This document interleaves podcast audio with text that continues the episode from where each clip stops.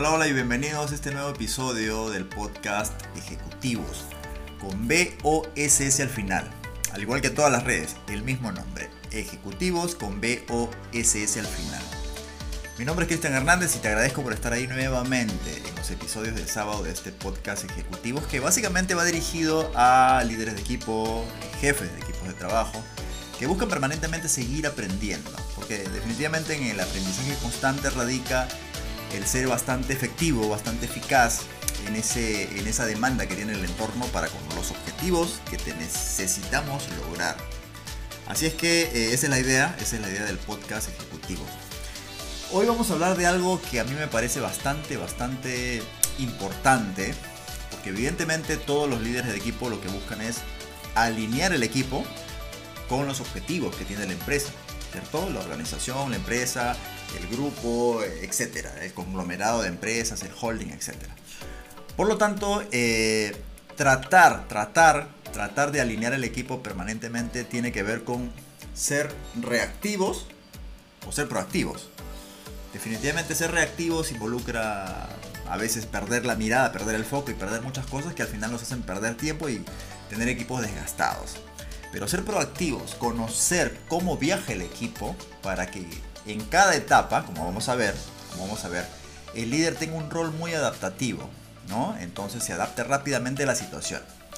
Imaginemos si no qué pasaría en una situación de conflicto en un equipo, ¿no? ¿Qué pasaría si el líder intenta motivar a la gente cuando hay un conflicto? Un conflicto muy marcado, hay un ambiente muy estresado, la cosa está un poco dura y el líder quiere motivar lo más probable es que no sea efectivo para lograr lo que busca, En este caso, como lo vamos a ver en la segunda etapa, ya, porque de estas cuatro, de acuerdo al modelo de Tuchman, lo que vamos a ver es que en cada una de ellas, en cada una de estas cuatro etapas, el rol del líder tiene que enfatizar en una cualidad más, en una de las habilidades de liderazgo, ¿no? Cuatro etapas, aunque ciertamente hay una quinta cuando se trata de proyectos, porque al final se disuelve todo, ciertamente en las cuatro primeras radica el éxito del equipo de trabajo, ¿no? Entonces eso es lo que vamos a ver ahora, es el modelo de Tuchman que se aplica en las empresas exitosas y va muy bien porque básicamente tiene que ver con entender en qué etapa de maduración se encuentra el equipo y a partir de eso gestionar. Gestionar y el rol del líder es evidentemente un poco diferente entre una y otra etapa. ¿sí? Eso es lo que vamos a ver seguidamente.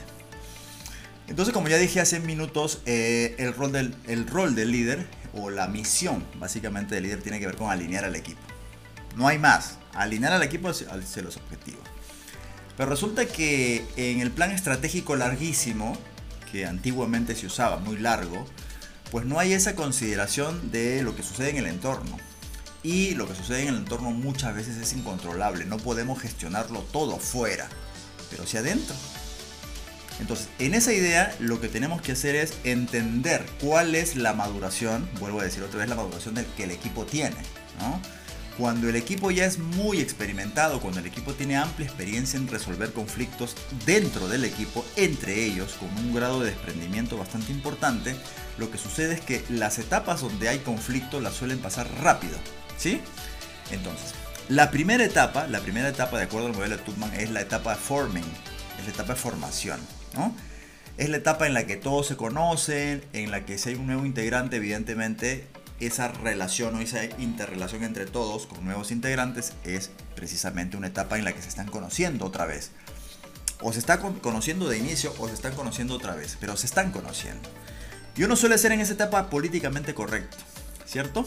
Y aquí es donde el rol del líder tiene que ser bastante de observador para detectar qué brechas hay entre el conocimiento, las habilidades que tienen esos colaboradores que se están conociendo. Normalmente como todo es políticamente correcto ahí, alguien, como siempre digo en las conferencias que doy, eh, cuando el equipo se está conociendo, alguien estornuda y todos dicen salud, salud, salud, ¿no? Porque todos son políticamente correctos, están conociendo, tienen un alto grado de motivación. Y lo que pasa ahí es que el rol adecuado del líder es de ser más orientador, ¿no? por aquí, por allá, por aquí, por allá. No olvidemos que en esta primera etapa de formación, la primera etapa, la gente está ciertamente motivada, ¿no? Y tiene una disposición todavía mayor de seguir conociéndose, ciertamente, ¿sí?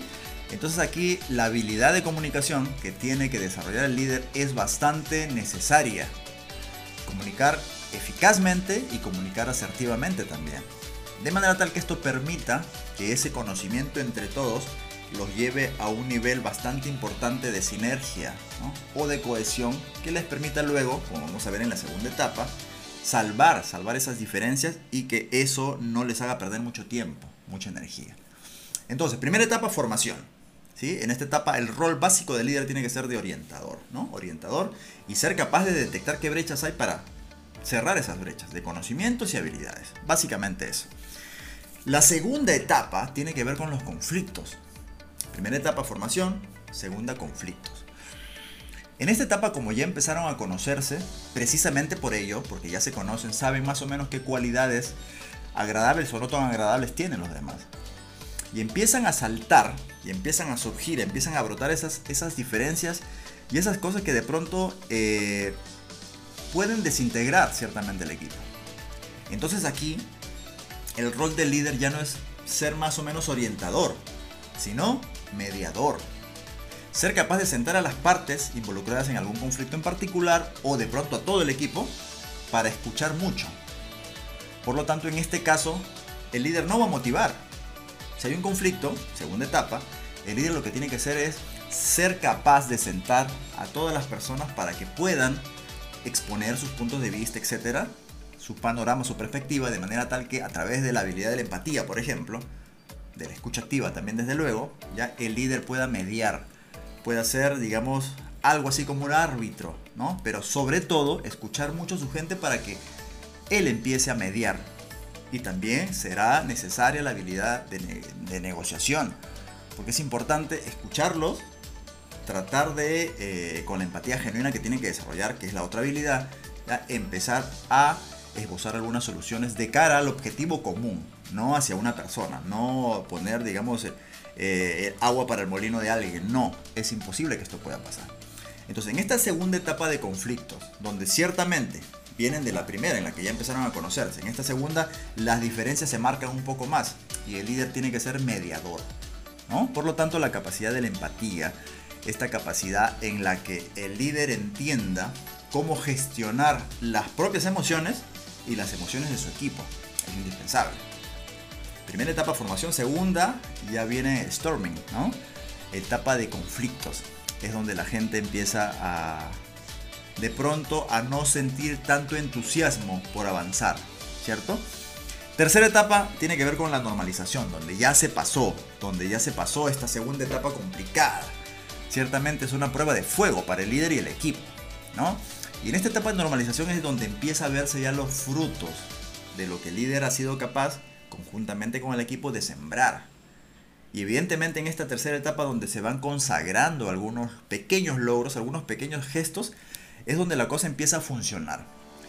Entonces en esta tercera etapa de normalización, ¿no? notemos que la curva de resultado vino bien porque todo el equipo se conocía y empezaba a resultar bien porque había motivación, la gente se conocía, tenía predisposición, etc. El rendimiento o el resultado era, era algo interesante y luego bajó bajó el resultado cuando empezaron los conflictos. Pero la normalización en la tercera etapa empieza a subir nuevamente el resultado, porque ya están dejando de lado las diferencias. Y aquí el rol, el rol del líder va cambiando un poco más, ciertamente, porque ya no es la persona que tenga que ser mediadora, porque ya superaron el conflicto en la segunda, sino tiene que ser un facilitador para acelerar un poquito más para acelerar un poquito más que ese resultado que estaban esperando en esta tercera etapa en la que empieza a subir la curva de rendimiento, se aprovecha un poco más el tiempo. Entonces el líder ya no es la persona que orientaba en la primera, marcadamente, tampoco es la mediadora, como fue en la segunda etapa de la dificultad, sino es esta tercera etapa donde empieza a verse ya la luz al final del túnel, empiezan a incrementarse los resultados, el líder tiene que ser más facilitador, tiene que ser más el ente catalizador, ¿cierto? Y aquí le pone, le pone mayor energía aún para aprovechar el tiempo y sacar el máximo resultado posible. Ciertamente aquí eh, tiene que desarrollar el líder la capacidad de co-crear con el equipo, preguntar mucho y tomar muy en cuenta las opiniones de su gente y que las incorpore definitivamente a la hoja de ruta que el equipo va a seguir. Tercera etapa entonces normalización. Y la cuarta etapa es la etapa en la que todas las empresas desearían estar. Ciertamente no es sencillo porque muchos se quedan en la segunda etapa y viven en un ambiente de estrés que permanentemente están en conflicto, van y vienen, van y vienen, van y vienen y se y tienen un ambiente de trabajo bastante cargado. Pueden llegar a los objetivos, pero un costo demasiado elevado, que definitivamente luego tiene equipos desgastados y demás. En esta cuarta etapa de desarrollo, que es la etapa de performing, es eh, la etapa en la que se consagra todo, ¿no? En la que todos los equipos se conocen muy bien, ya son maduros, ya han resuelto, ya han resuelto sus eh, principales diferencias y saben llevar el equipo a un nivel en el cual el enfoque está básicamente en el resultado del equipo. ¿Sí? Y en esta cuarta etapa el rol del líder cambia un poco más y ya siente ese fruto deseado desde el principio, esa construcción en todo caso, que tiene que ver con empezar a ver autonomía en el equipo.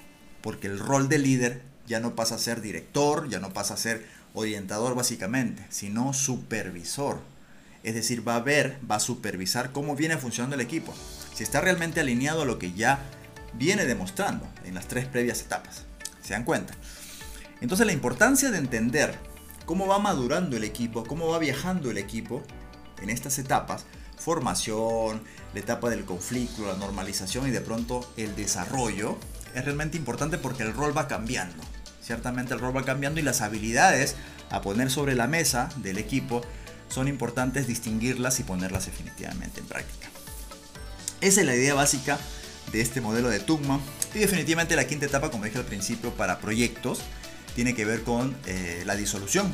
¿no? Es aquí donde el líder empieza a agradecer por el acompañamiento que han tenido mutuo, acompañamiento mutuo, en todo caso la cercanía mutua, y, se disuelve. ¿no?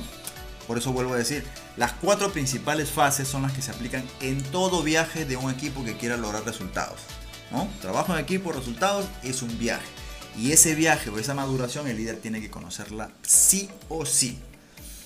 Entonces, esto es eh, el desarrollo de equipos que el líder tiene que estar, que ser capaz de adaptarse permanentemente a cada una de las etapas para que sea efectiva su gestión.